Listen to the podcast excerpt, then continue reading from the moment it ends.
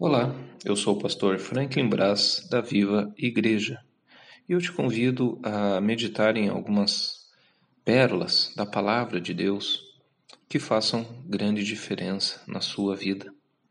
Vamos meditar no que está escrito em Deuteronômio, capítulo 8, verso 18.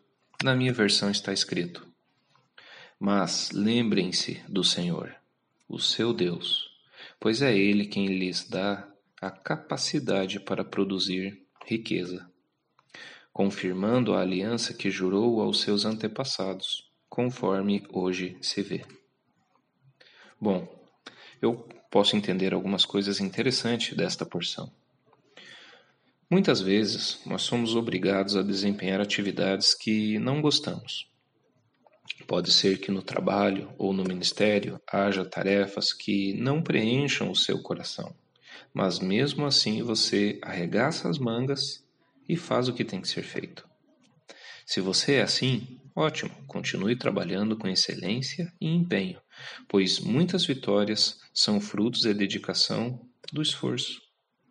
Quando a tarefa estiver difícil, peça força a Deus, e Ele lhe dará a energia necessária para alcançar bons resultados. O bom exemplo de compromisso e determinação é uma pregação eloquente e fala mais alto do que palavras. Faça, portanto, a sua parte. Lembre-se de que o Senhor está ao seu lado para ajudá-lo no que for preciso. A minha oração é para que o Espírito Santo nos guie em todas as nossas tarefas do dia a dia.